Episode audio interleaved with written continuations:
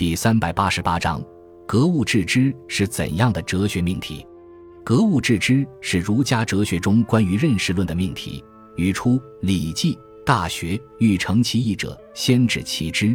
致知在格物，物格而后知之，知之而后已成。”但是，格物致知在《礼记·大学》中并未做具体阐释，而且其他先秦典籍中也未见此语，这使得格物致知的含义没有确解，引发了后来的争论。宋代朱熹将物解释为天下之物，即凡天下之物。莫不因其已知之理而以穷之，以求至乎其极。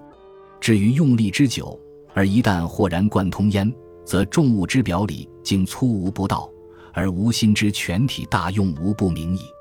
朱熹的观点是通过纠察事理，从而获得知识。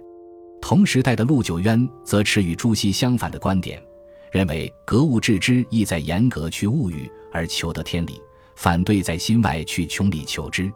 明代王守仁也反对朱熹的极物穷理，认为先儒解格物为格天下之物，天下之物如何可格的？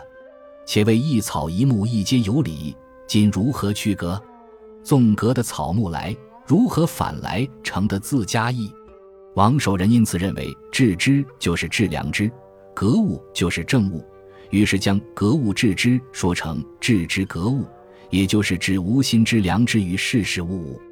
然而，无论是朱熹还是陆王，格物致知的意义在于个人的道德修养，而不在于对自然物理的认识上。